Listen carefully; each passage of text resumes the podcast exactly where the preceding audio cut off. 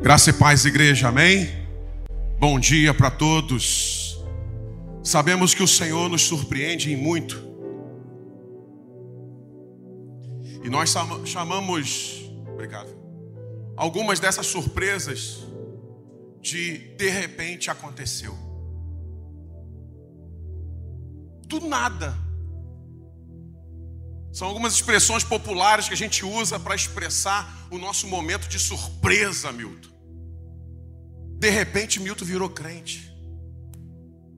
Algumas pessoas podem ficar impressionadas e ainda estar impactadas com a vida que Milton e Fafá resolveram viver de um tempo em diante. Do nada, apareceu isso, apareceu aquilo. Só que você precisa gravar uma coisa: todo de repente está fundamentado uma palavra. Ainda que você não tivesse existindo naquele tempo que a palavra foi liberada, se ela tinha a ver sobre você e com você, ela vai se manifestar e você vai colher esse fruto. Mas qual é a lógica disso? Qual é o sentido de tudo isso? Precisamos entender uma coisa: quando Moisés na sarça, queimando em Êxodo 3, ele está ali vendo algo acontecendo de forma poderosa, Fernando. Uma, uma, uma moita de mato que pega fogo e não queima e ainda fala. Quem tem uma moita de mato em casa aí? Uma plantinha, levanta a mão. Imagina você chegar em casa hoje e ela falar com você. Hum? Chamar você pelo seu nome. Fernando, eu sei que tem bastante mato lá em volta. Imagina, Fernando. Hã? São coisas que a gente fica impactado e a gente fica impressionado, mas Deus usa vários meios e várias formas. O que a gente precisa entender é que antes daquele mato falar com Moisés, o Senhor já tinha falado há 400 anos atrás sobre o que ia acontecer. De repente, Moisés está ouvindo algo que para ele é novo, 80 anos de idade, mas na verdade, em Gênesis 50, capítulo 50, versículo 25, José está morrendo e está falando assim: o Senhor vai vir buscar o povo. E quando vocês forem, leve meus ossos. Joquebede, a musiquinha que canta, nem tinha nascido Glautim. Moisés também não, 400 anos atrás. Mas entenda que 400 anos depois, Moisés está diante de um mato que está falando para ele fazer algo que o Senhor já tinha falado há 400 anos atrás. Pode ser de repente para você, mas para o Senhor já está gerado, já está pronto, já está manifesto. Só falta você entender e estar pronto para viver isso. Então nós precisamos entender que algumas coisas elas são realmente extraordinárias, mas ela está fundamentada numa palavra. Mateus 25, 35 vai dizer o seguinte: passarão céus, passarão terra, passarão todas as coisas, mas as minhas palavras não hão de passar. Eu não sei por onde você passou. Eu não sei como é que você está passando. Mas entenda uma coisa: você mudou de igreja, mas a palavra dele não mudou sobre você. Você mudou de estilo vestuário, mas a palavra dele não mudou sobre você. Você mudou de casa, você mudou de pastor, você mudou de emprego, você mudou de profissão, você mudou até de mulher. Mas que graça é essa que até mudando algumas coisas, a palavra dele está lá. A questão é que se seu coração não mudar, se seu coração continuar alinhado com o coração dele, você vai ser pego por essa palavra. Vai ser surpresa para muitos, mas para ele, ele vai chamar de chegou a minha hora. É surpresa para muitos e para você também. É impactante. E daí você vai assim: meu Deus, de repente eu estou vendo algo acontecendo na minha vida. E Deus está dizendo assim: de repente, não, meu filho.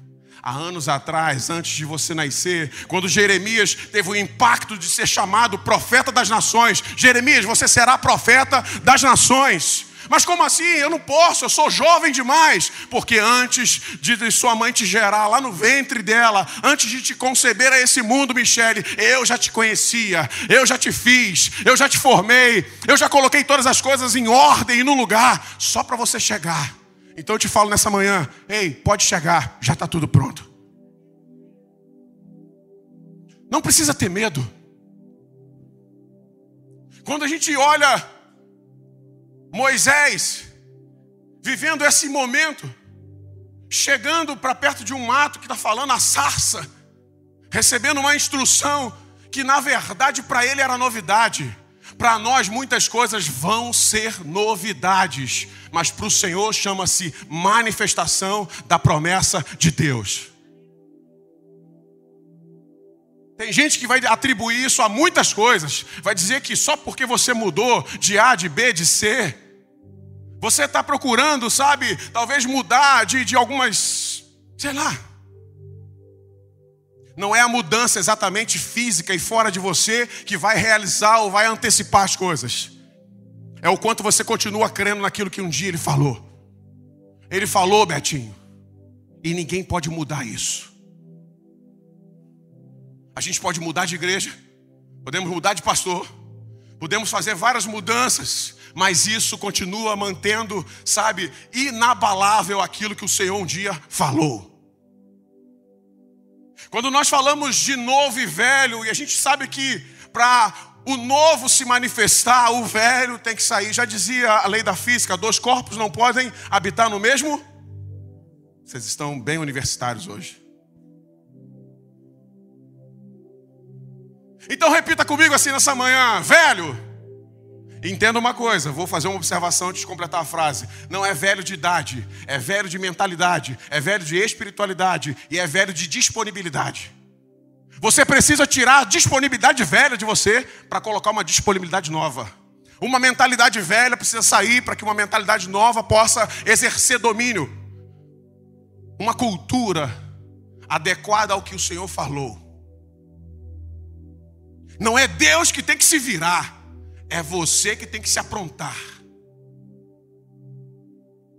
Quando nós olhamos Mateus capítulo 9, a gente vai entender uma coisa muito interessante.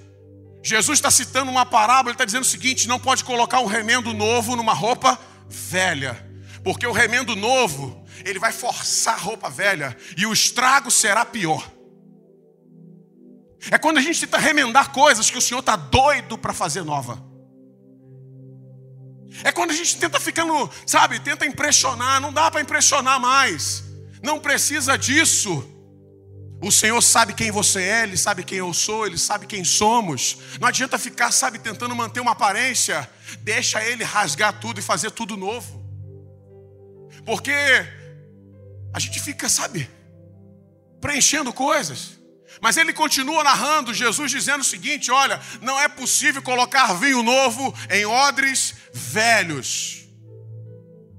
Odre é uma, uma parte de um animal que é tirada e ela é processada para que ela possa se tornar um cantil, um depósito de água.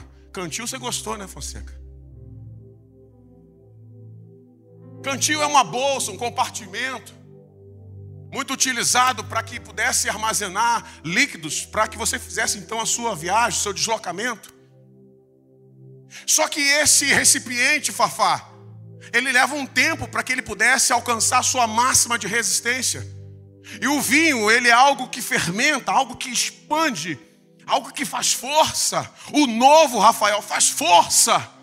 O novo tem um processo, Michele, e ele provoca, sabe, expansão dentro da gente. É por isso que Jesus está falando: eu não posso colocar algo novo dentro de mentalidade velha. Porque diz a palavra que, se isso insistir em acontecer, ambos se perderão. Percebe? Mateus 9, se você ler lá no versículo 16 e 17, ambos se perderão. Vai perder o novo e vai perder o odre. Ah, mas como assim? É. Por isso que tudo aquilo que a gente chama de novo precisa de algo novo. Eu quero viver. Tem uma canção, eu acho que eu estou ficando meio costumeiro em negócio de cantar junto com pregação, né? Acabei de lembrar uma canção. Ela diz assim, ó. Eu quero viver. Ó. Ele não está acostumado ainda não. eu quero viver. Faz meu coração. Aí, tô no coral. Peguei sua moda aqui naquele dia, viu? Eu quero viver. Pensou que era só você que sabia fazer, né? Faz meu coração. Pronto. Tô aí. Eu quero viver algo novo. É fácil cantar, mas eu preciso liberar um espaço novo para isso acontecer. Porque, entenda, Deus não quer fazer algo temporário, Milton. Tudo que Ele faz é eterno e Ele quer que dure para a eternidade. Mas Ele precisa de corações eternos. Ele precisa de mentes eternas. Ele precisa de posturas eternas. Ele precisa de comportamentos eternos. Porque a gente vai dizer que, ah, de repente aconteceu. Não, de repente eu estava me preparando. De repente eu estava fermentando lá. Porque o vinho, depois de muito pronto ali, muito armazenado, ele fica bom.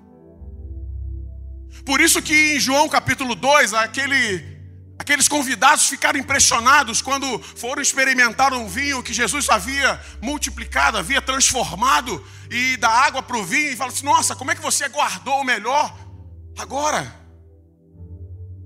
É porque a gente esquece de uma coisa, a gente acha que Jesus só fez abracadabra. Não, não, não. Ele simplesmente invocou a coisa lá do Gênesis. Lembra que estava tudo sem forma e vazio? Ele falou: haja. Quando ele pegou a água, ele fez o quê? Haja. Então, de repente, virou, virou vinho. Não, não. De repente, não. De repente, para os convidados da festa.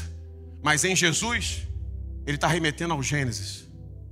A capacidade de Jesus transformar coisas era antes daquele casamento.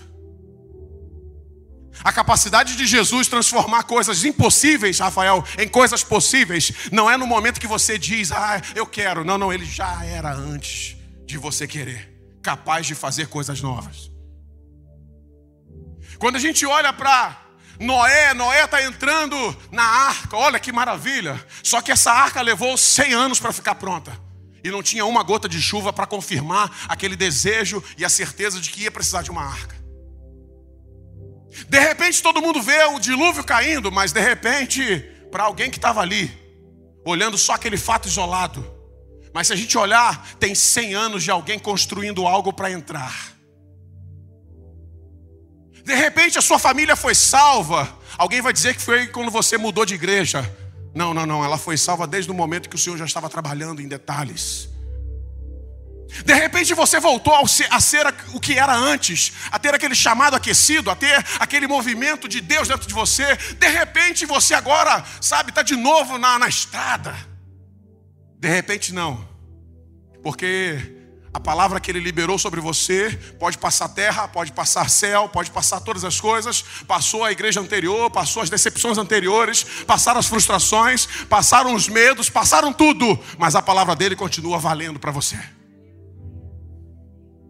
Passaram dificuldades, mas Deus estava mantendo de pé aquela palavra. Então Noé está entrando naquela arca. Veja, Gênesis 7, 7 diz que havia um caos na terra, havia algo muito estranho acontecendo, as pessoas estavam perdidas, as pessoas estavam perturbadas, estavam, sabe, literalmente desviadas. Capítulo 7, versículo 7, o Senhor fala para ele construir a arca. Capítulo 8, Noé está saindo da arca. Ele e sua família.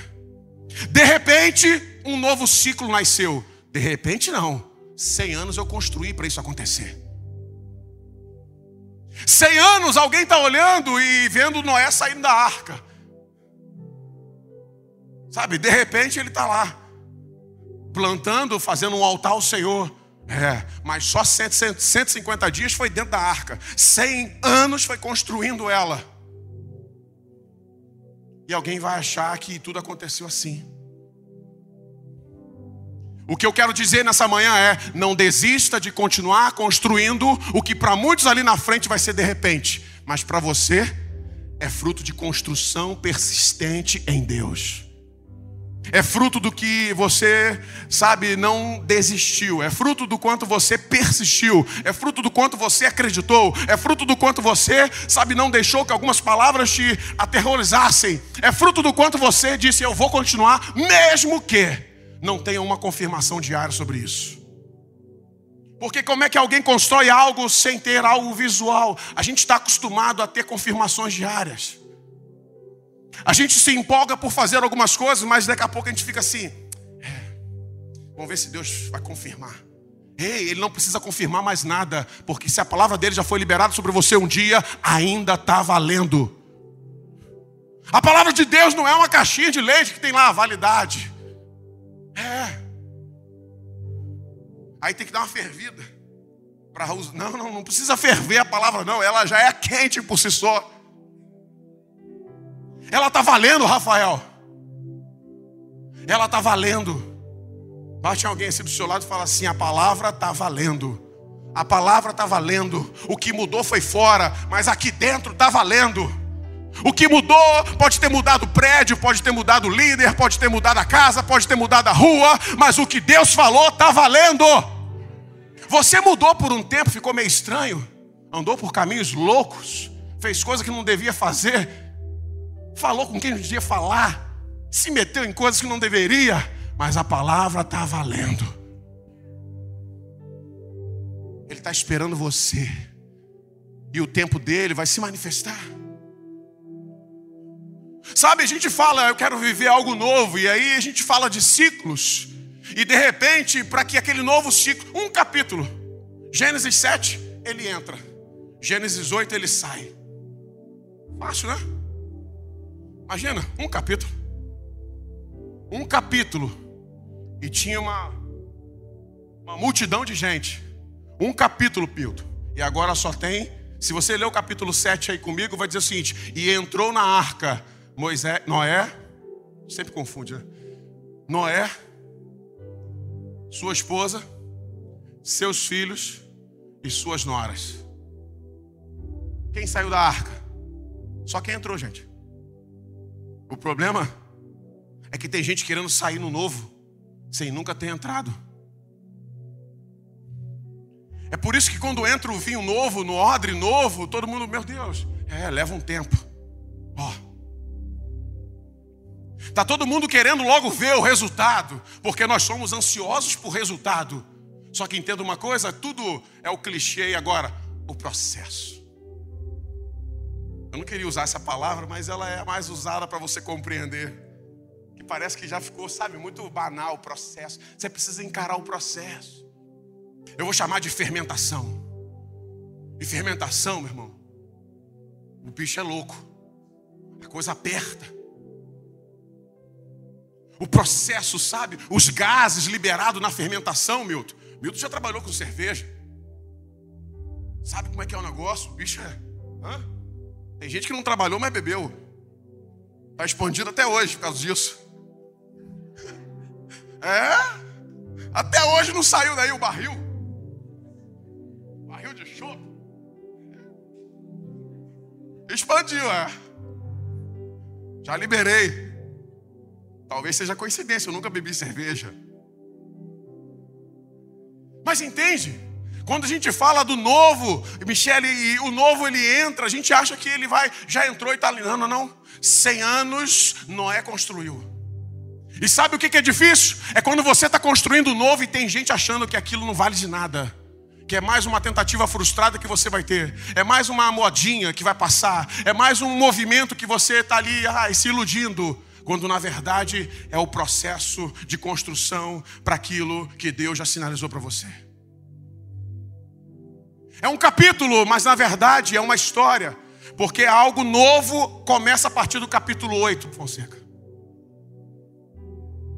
Você quer sair no capítulo 8? Você tem que entrar no capítulo 7.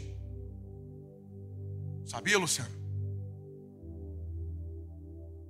A gente fica, sabe, muito congelado.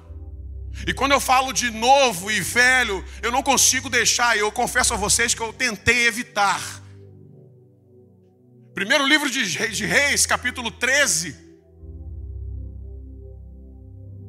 fala de um profeta novo que chegou em Betel. Não tem nome para ele, mas ele vai falar contra o altar de Jeroboão. E no altar de Jeroboão, ele vai no versículo 1 do capítulo 13, ele tem uma apresentação sobre quem ele é. No, no versículo 2 diz o seguinte: Olha, nascerá um com o nome de Josias, e ele vai depor sobre esse altar, vai queimar os ossos dos sacerdotes que profanaram o nome do Senhor Israel. Aí você fica assim, beleza, é uma palavra liberada. Só que o Senhor já está dando nome. Vai nascer um e o nome dele será Josias. Será rei em Israel e vai atuar sobre o altar que foi corrompido por Jeroboão. Beleza? Primeiro livro de Reis, capítulo 13. A gente salta agora 278 anos. Ó. E aí nasce, segundo livro de Reis, capítulo 22. Nasceu Josias. De repente nasceu Josias. De repente não. 278 anos atrás, ô Betinho.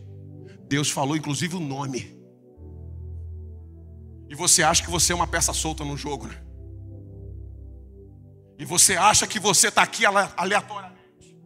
Não, eu estou aqui porque eu saí dali, eu fiz assim. E você acha que você ainda está aí nessa terra, passou Covid, arrastou um monte de gente. Lamentamos aqueles que foram. Mas a palavra diz que estariam dois no campo. E um foi levado. Nossa, é o arrebatamento. Não, não. É que o outro ainda não terminou a história. Não é que terminou para eles, não terminou para você. Foi por isso que você ainda não foi. Porque ainda tem algo para viver, ainda tem novo para se manifestar. Porém, tem que deixar expandir. Você vai ter que botar esse novo em algo novo aí, chamado coração novo, mente nova, atos novos. Não adianta você vir para uma igreja nova e ainda continuar, sabe? Não, não, não dá. Porque o novo de Deus vai esticar você.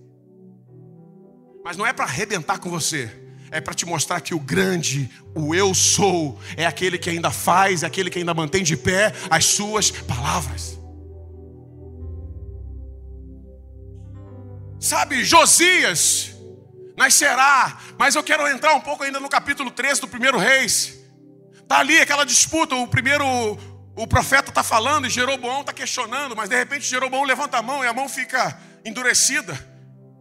E aquele profeta ora e a mão fica normal novamente. E o primeiro ato é que aquele rei, Jeroboão, fala assim: Ei, quem você é?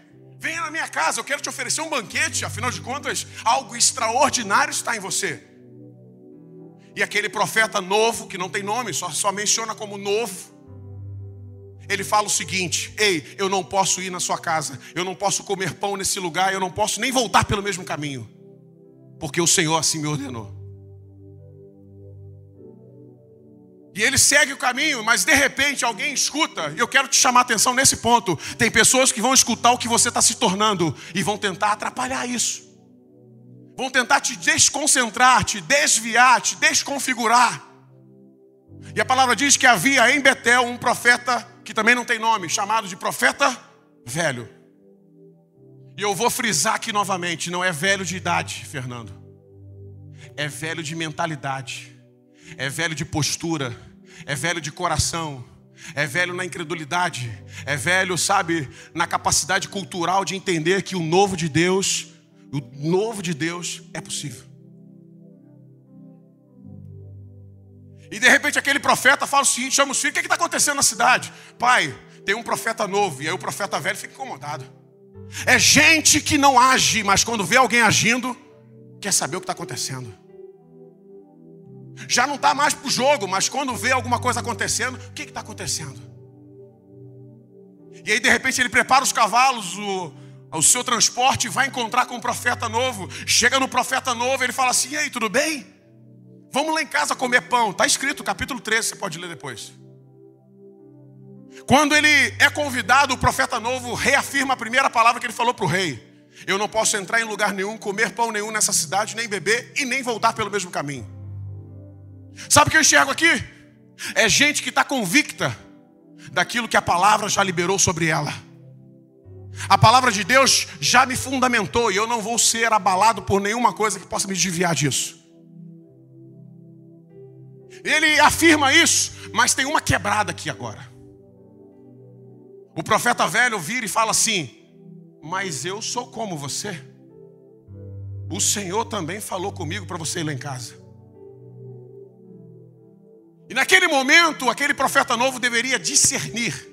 Mas ele fez o quê? Você é como eu, então vamos lá. É quando de repente você perdeu o rumo. É quando de repente você perdeu aquela convicção tão forte. É quando de repente uma mentira se estabeleceu e você se sente culpado até hoje por ter acreditado em lorotas, mentira e coisas que te desviaram da verdade. Você se sente culpado, se sente triste, se sente até frustrado. Aquele profeta novo entra na casa, começa a comer o pão, e de repente aquele profeta se despede e vai embora. E quando ele está na estrada, leões e feras pegam aquele profeta novo e rasgam ele. A notícia chega até a casa do profeta velho que fez o convite. E o profeta velho faz uma batida na mesa e fala assim: aquele era homem de Deus. E o Senhor o castigou segundo a sua palavra. O mentiroso viveu, gente. Eu trago essa palavra para você entender assim, meu Deus, o que, que houve? Parece que Deus, sabe, está se perdendo. E aí aquele profeta velho mandou fazer um túmulo e colocar o corpo, os restos mortais daquele profeta novo, e falou assim: Olha, quando eu morrer, me coloque no mesmo lugar que ele, porque ele era um homem de Deus. Pastor Rô, não estou entendendo nada, não você quer chegar nisso. É estranho mesmo essa palavra. O que eu quero chegar é Primeiro livro de Reis, 13 está contando essa história. Segundo livro de Reis, 22, está nascendo Josias. E Josias está entrando exatamente em Betel para falar com tudo aquilo que estava acontecendo. O que eu quero te chamar a atenção é: aquele profeta passou. O profeta velho, me permita a palavra.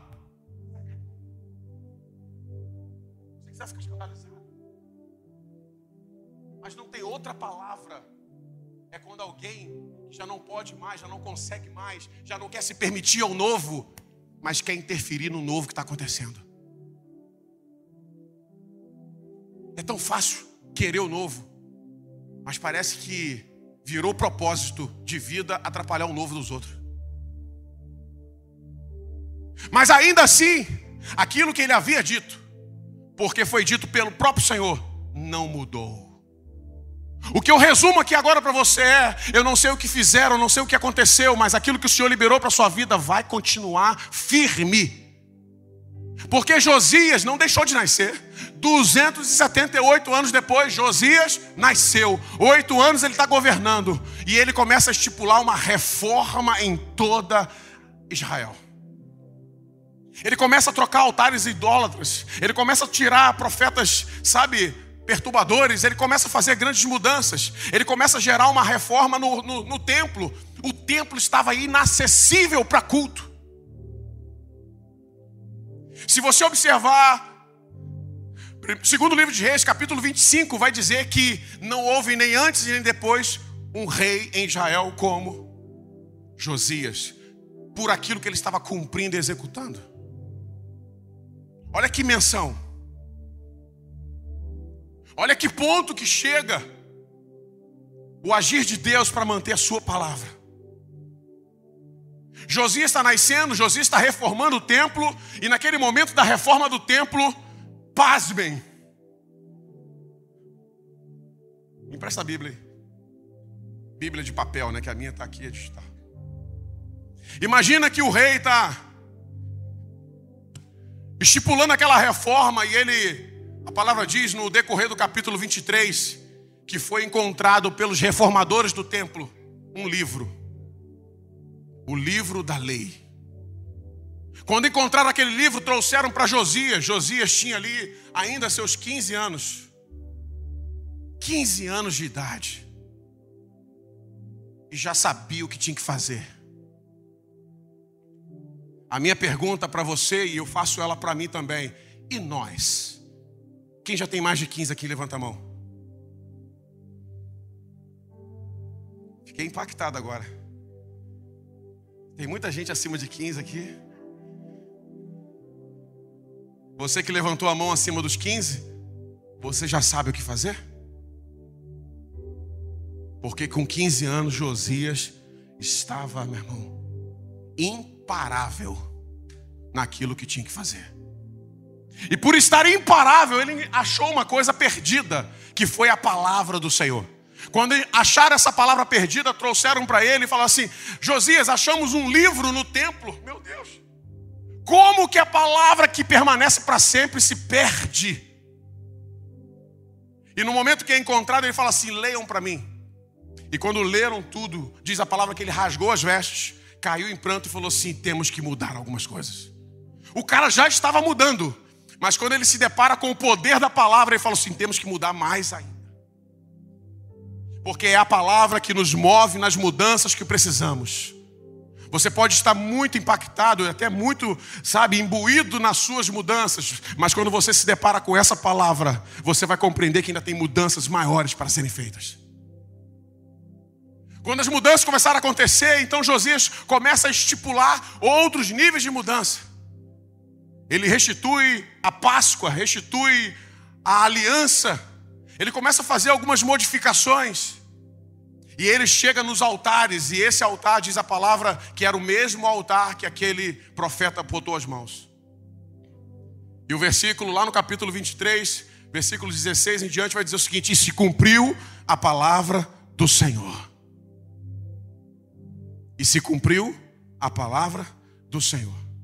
De repente chegou um rei aqui e começou a fazer. Não, de repente não. A palavra tinha estabelecido para aquele de repente, muito antes, o fundamento daquela realização. Josias está, sabe, se manifestando, Josias está seguindo, Josias está vivendo algo, sabe, sobrenatural, e aquele povo está vivendo. Mas na verdade, Josias era o de repente para alguém, mas era a palavra viva e confirmada do Senhor há 278 anos atrás. O profeta novo morreu, porque se desviou, se perdeu da sua convicção, mas a palavra do Senhor não vai morrer. Eu não sei o que fizeram, o que falaram, o que disseram, o que aconteceu, mas a palavra do Senhor não vai passar. O que eu trago entre capítulo 1 de Reis, capítulo, o primeiro livro de Reis e o capítulo 13 e o segundo, é só para você entender que 278 anos passaram, mas o Senhor não deixou de estipular, de manter e de confirmar aquilo que um dia ele declarou. Quando você olha para Josias, você está, cara, meu Deus. E aí é muito fácil, você pode voltar um pouquinho no segundo livro de Reis.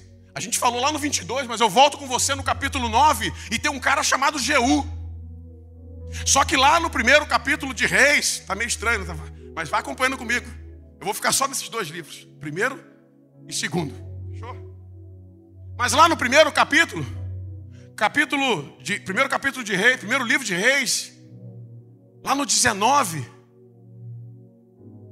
tá Elias saindo daquele lugar cavernoso, movido pelo pão que o Senhor havia dado, e Deus falou assim: ó, você vai encontrar com Jeú e você vai ungí-lo rei de Israel.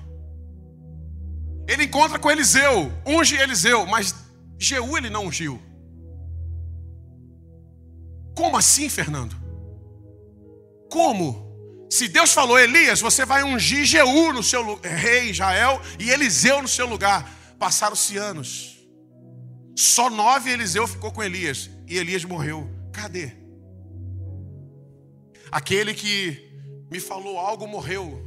Mas aquele que prometeu continua vivo. Porque ele vive, eu posso crer no amanhã. Elias passou e não ungiu Jeú. É uma pergunta que eu quero fazer quando chegar lá no céu. Elias, chega mais. O que, que houve? Porque ele deveria. Mas não importou Elias ter passado. Pessoas que estiveram perto de você passaram. Mas o que o Senhor falou está mantido, Betinho. Pessoas que você acreditou, Glautinho, passaram. Mas o que Deus falou está se cumprindo. Pessoas que, sabe, estiveram em momentos importantes da sua história, participaram de momentos fundamentais da sua história. Tiago, é Tiago. Passaram. Mas o que ele falou vai se cumprir. Porque a palavra dele não está dentro de alguém. A palavra dele é soberana sobre todas as coisas. A palavra dele não está num lugar, a palavra dele não está numa caixa, a palavra dele não está em, sabe, um movimento, a palavra dele é dele. Porque dele, por ele, para ele são todas as coisas. Se alguém passar, se alguém errar, se alguém pisou na bola, ei, não importa, isso não mudou o que ele pensa a seu respeito. Eliseu está lá, segundo capítulo de Reis. Eu fico pensando o seguinte: como é que Eliseu lembrou disso? Porque o discipulado de Elias foi forte. Elias falou assim: Ó, eu estou subindo, mas aquilo que eu não consegui fazer, você vai fazer. É gente que vai se comprometer com você e que nem participou das suas fases anteriores. Você precisa estar pronto para assumir novas pessoas na sua vida. Pessoas que vão participar dessa fase agora. Pessoas que vão participar das suas etapas daqui para frente. E que, sabe, nem sequer sabem direito da sua história anterior. Eu tenho um testemunho rápido, porque quando a Zelinha e eu soubemos que não poderíamos engravidar, a gente obviamente tomou um baque. E muitas pessoas que estavam à nossa volta começaram a profetizar, começaram a nos presentear com, sabe, com símbolos proféticos.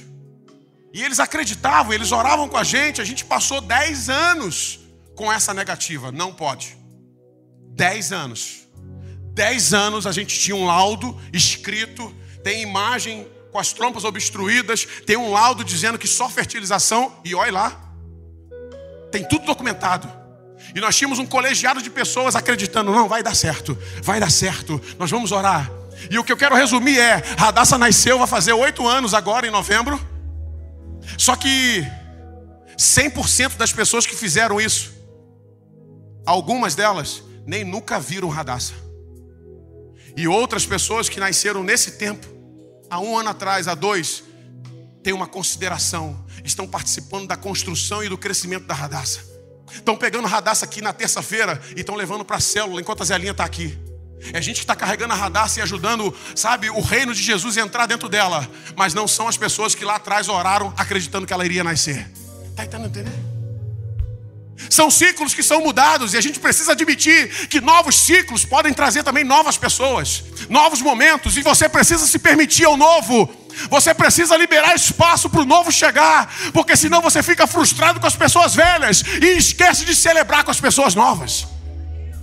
Você fica amargurado com as velhas e esquece de amar as novas. Você fica triste com as velhas e esquece que tem um monte de gente nova doida para te amar, Milton, doida para te amar. A gente esquece que o Senhor colocou pessoas novas para dizer assim: coragem, Betinho. Mas a gente fica lembrando de histórias velhas. O Senhor não quer que você sente aí só para assistir uma palavra nova. Ele quer que você sente aí, porque se não tiver uma palavra nova, a velha está valendo. A velha de 10 anos atrás está valendo. O chamado está valendo. O amor dele por você está valendo. Não adianta. Glautinho falou isso aqui. Não adianta, Deus não queria tirar o povo do Egito numa questão geográfica. Mas às vezes a geografia, ela é colaborativa, né, Fernando? Precisa trocar a caixa.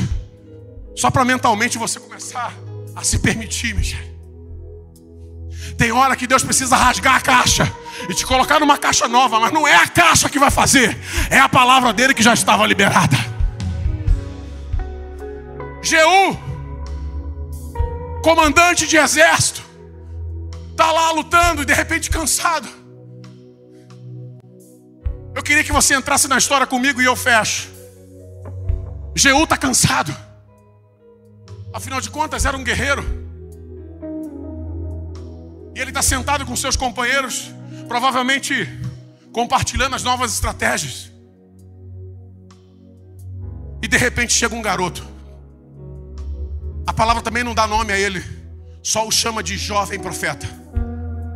E eu vou repetir nessa manhã: não é sobre juventude de idade, é sobre juventude de disponibilidade, de mentalidade e de espiritualidade. É o quanto você quer ser novo para fazer algo novo e viver algo novo. E chega aquele profeta, mandado por Eliseu. Já não era mais Elias, já não foi Eliseu, Glautim. Foi um jovem profeta. É quando Deus está quebrando todos os tabus. Deus está quebrando todas as regras, porque você às vezes fica preocupado com regra, com protocolo, com modelos, e Deus não está nem aí para modelos, Deus está aí é para você. Ele zela cumprir a sua palavra, não o modelo. O modelo muda, o tempo muda, a hora muda, sabe, a caixa muda, mas o que ele falou jamais mudará. E de repente chega um jovem profeta e chama para a caixa nova. Vem cá, vamos entrar aqui. Deixa eu subir. Nem sei como é que eu desci. Vocês têm que me avisar, gente. Como é que eu fui parar aí embaixo? Ei! É Deus que não quer fazer algo no barulho, sabe, nas luzes, porque o que Ele quer fazer não depende de ninguém saber precisa que você saiba muito bem. E às vezes Deus te tira do movimento para você não se distrair. E foi o que aconteceu. Jeú entra aqui na sala e chamou Jeú numa sala. E aquele jovem profeta derrama o óleo sobre Jeú e fala assim: O Senhor te ungiu sobre rei de Israel. Está acontecendo no secreto aquilo que Deus um dia falou com um homem que nem existe mais. Se o que te falaram veio de pessoas que não existem mais, não se preocupe, se for de Deus, vai se cumprir. Você mudou até de cidade. Cadê o nosso irmão do Rio de Janeiro? Levanta a mão aí. Está visitando do Rio. Aí. E Jeú ouve aquela palavra e fala assim: Mas como? Como é que de comandante eu vou ser rei? Tem um protocolo. E eu te pergunto nessa manhã: o que é o protocolo diante da palavra dele? Você acha que ele não pensou no protocolo? Ele já pensou em tudo. Ele já viu tudo, ele já sabe de tudo, ele já viu o seu amanhã. Você só precisa decidir viver lá. Jeú sai da sala, seus companheiros de batalha estão ali, e de repente aqueles companheiros falam assim: E aí, o que, que houve lá dentro? Ele, nada não. É quando você fica sem jeito até de compartilhar, porque o negócio é tão sério. O que, que houve lá dentro da sala, Glautinho? Nada não. Garoto. Não, fala, fala, fala. E aí você precisa estar sensível. Porque tem pessoas, Milton, que vão insistir. E essas pessoas são de Deus. Tem gente que só quer saber da história. Mas tem gente que está se importando com você agora. Tem gente que só quer saber da história, da fofoca. Mas tem gente que está se preocupando e querendo entrar nessa história para junto com você viver algo novo. Eu quero viver algo novo. E quando Jeú conta, é, eu não sei nem por onde começar, mas esse garoto é um jovem profeta, ele derramou óleo sobre a minha cabeça e disse que eu vou ser o novo rei de Israel. Surpreendentemente, aqueles comandantes pegam suas capas, colocam nas escadarias e gritam para o povo: Ei, Jeú é o nosso novo rei. E não levou um minuto, e toda a população presente declarou: Jeú é o nosso novo rei. De repente, Jeru virou rei. De repente, Jeú é rei. Como pode? Parece fácil contando assim, mas na verdade, tudo que já foi liberado, já vem sendo fermentado, já vem sendo expandido, já vem sendo gerado, já vem sendo liberado, já vem sendo, sabe, sabe,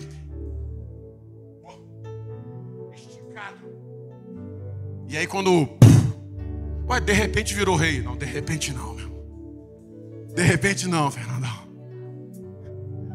Sabe, não é de repente. E aí, varão? Firmeza? De repente eu te vejo aqui. De repente você vai estar tocando baixo. Olha aí. De repente eu encontro um cara lá de Tanguá. De repente eu encontro um cara de Tanguá, de Itaboraí. É mole.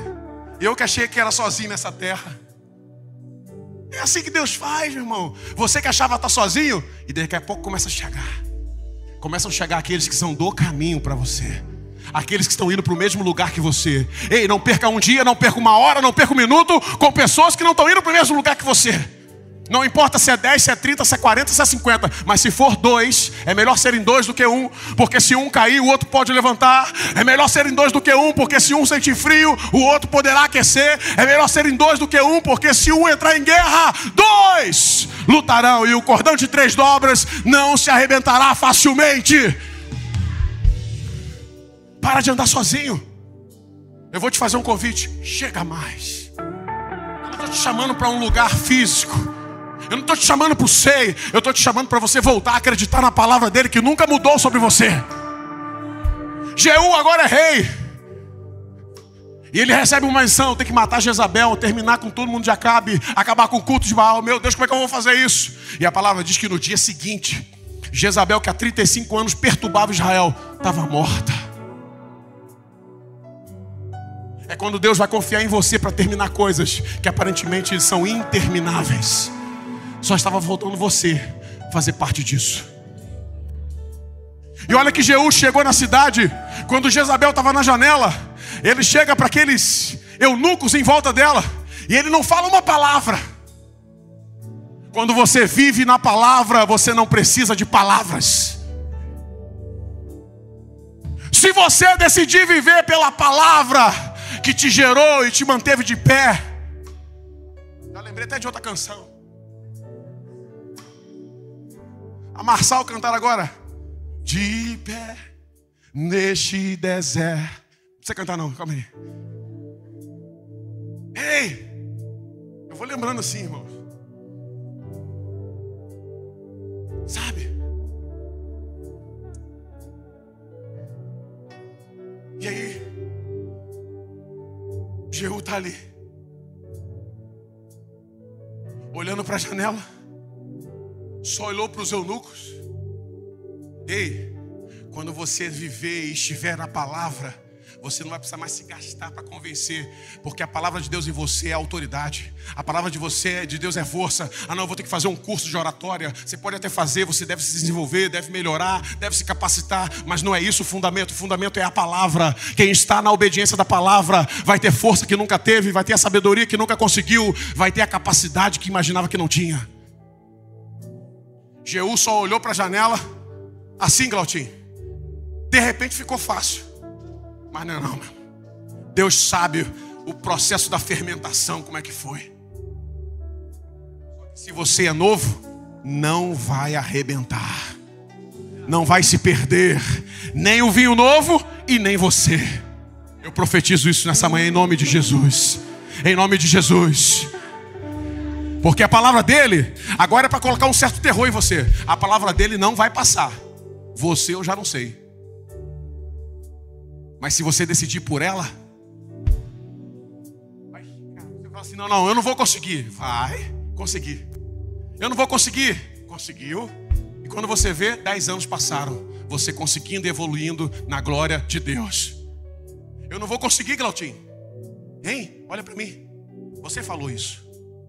Você falou isso. E olha onde você está. Eu não vou conseguir. Você falou isso em segredo. Falou isso no quarto. Falou isso com medo de não conseguir decepcionar. Mas está aí. O gás está botando pressão. Olha para mim. O gás está botando pressão. Mas o novo do Senhor todos os dias é que vai garantir a firmeza. Porque nunca foi sobre o que você é capaz de conseguir fora dele, mas nele. Jeú olhou para a janela.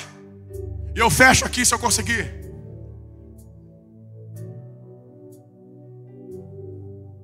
É quando só no olhar você vai conseguir mudar coisas que não são aparentemente fáceis de serem mudadas. Porque no seu olhar vai estar, sabe, a glória e o poder dele. Ele olha para os eunucos.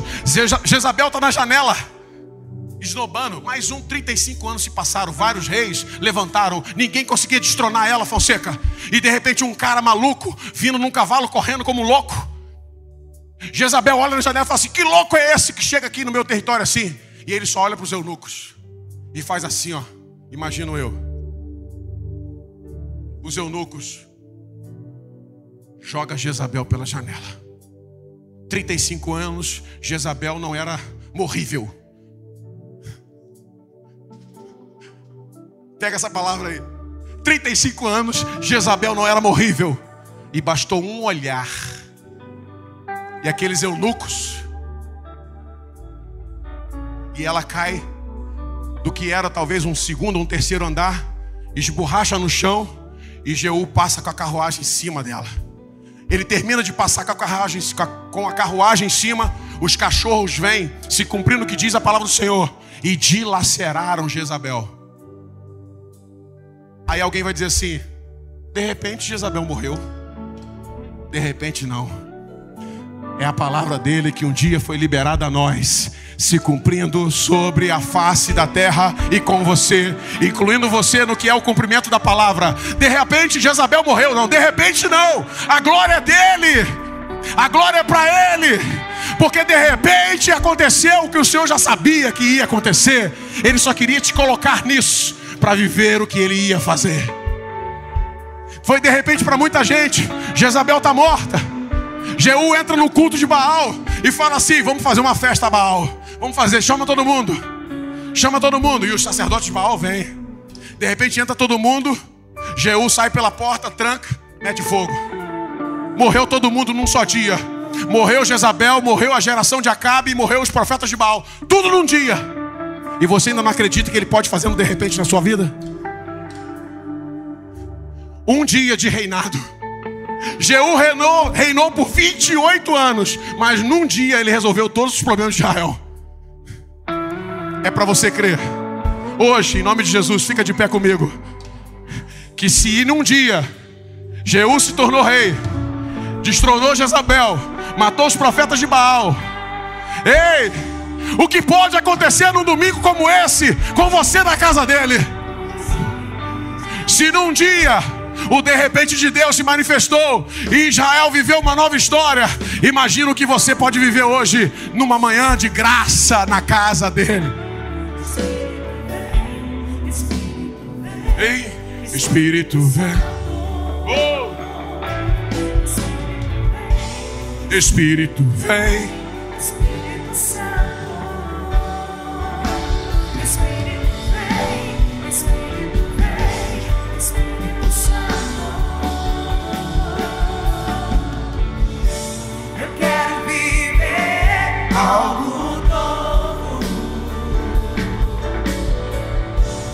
Faz meu coração ardendo. Saia nessa manhã com seu coração ardendo. Fazendo todo medo desaparecer. Fazendo sobre mim um novo amanhecer.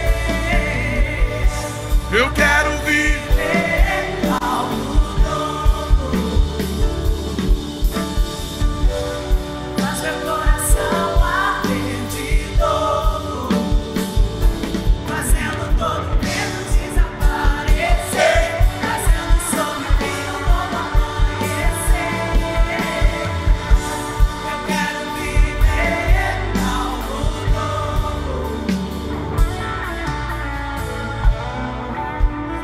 Essa não é uma canção, é uma declaração de fé nessa manhã.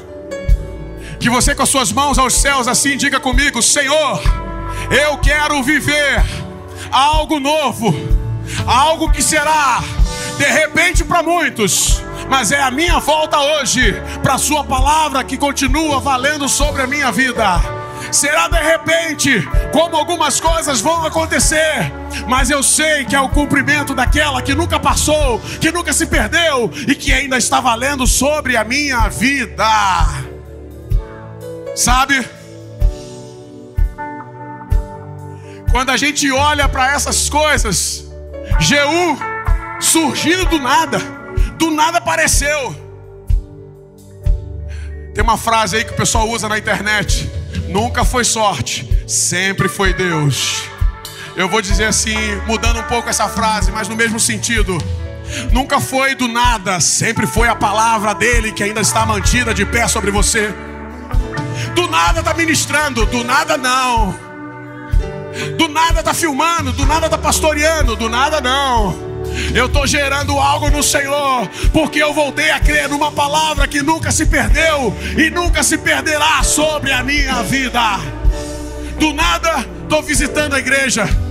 Do nada vim do rio, do nada não. Do nada não. Nós não damos um passo sem ser o guiar de Deus sobre nós. Do nada eu vim parar no sei. Eu não sei para onde você vai, mas se é aqui que você está hoje, é aqui que algo novo Deus quer fazer na sua vida.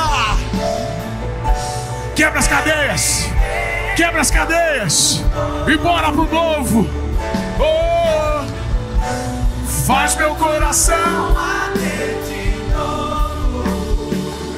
fazendo todo medo desaparecer, trazendo sobre mim um novo amanhecer. Eu quero viver. Declare isso. Oh,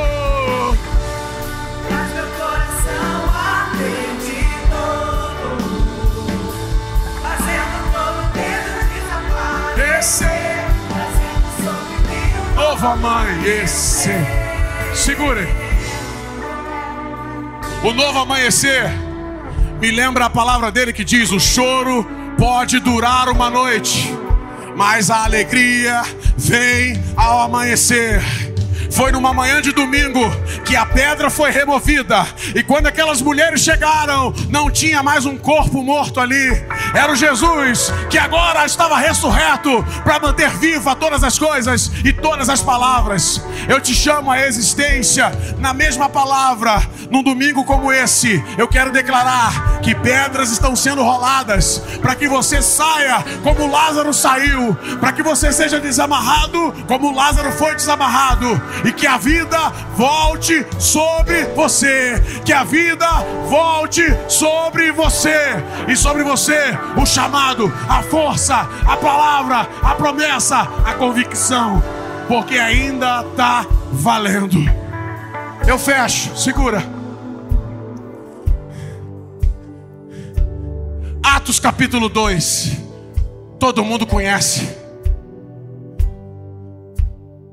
Atos 2, versículo 2 diz: E de repente, Claudinho, veio um som, e veio o vento, e de repente, toda a casa se encheu, e de repente, era como línguas repartidas, e de repente, a monotonia, a, sabe, a, a frieza, tudo que estava estático começa a ficar movimentado. E de repente, todo mundo acha, meu Deus, do nada, sabe, começou a ter mudança dentro de você. Do nada você mudou de palavra, do nada você mudou de comportamento, do nada você mudou de gesto, do nada você tomou uma decisão hoje, do nada você voltou, do nada você ressurgiu das cinzas. Do nada para alguém que vai te conhecer agora, mas para aquele que é o seu Pai, o Criador, o Todo-Poderoso, é o retorno do filho pródigo para casa. É a palavra dele dizendo assim: É meu filho e minha filha que estava morto, mas ressuscitou. Estava perdido e foi achado. Estava caído e foi levantado. Estava parado e foi colocado em movimento. Mas o que eu quero dizer é o seguinte: e de repente a casa encheu. Está falando do Pentecoste. Atos 2, 2.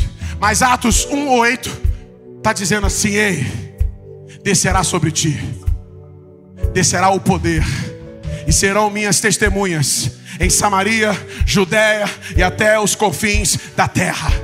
Jesus está falando isso e logo depois ele é assunto aos céus. Mas eu volto lá. Em Joel capítulo 2, versículo 28 e 29, ele está dizendo assim: Ei, chegará um tempo em que eu derramarei sobre toda a carne o meu espírito, e assim vai mover algo novo. Sabe por quê? Eu vou derramar o meu espírito sobre todos. Mas presta atenção nessa lista: os jovens terão visões, os velhos terão sonhos, e os servos e servas também serão contemplados. Ninguém vai ficar fora dessa. O que aparentemente está acontecendo em Atos 2, na verdade, é o cumprimento de uma palavra que vem de Joel 2, 28, 29. De repente o Pentecoste aconteceu. Não. De repente, o Senhor trouxe à existência aquilo que estava afirmado pela palavra, liberado a você. Ei, eu quero declarar nessa manhã que visões sejam amplificadas, sejam ampliadas. Ei, que os velhos voltem a ter sonho e os servos e servas voltem a crer na palavra dele. Eu profetizo, eu declaro e eu selo isso nessa manhã sobre você, sobre a igreja do Senhor, sobre Cabo Frio, sobre a sua casa, sobre o seu ministério, no nome do Senhor Jesus. Ei! Desce seja renovado, seja inspirado novamente. Ei! Seja tocado, incendeia.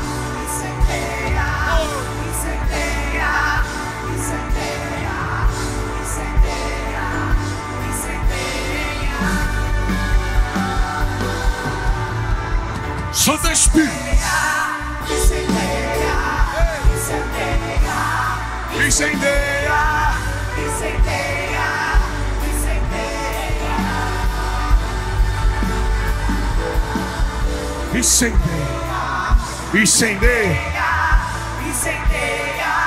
Incendeia, Senhor, os corações.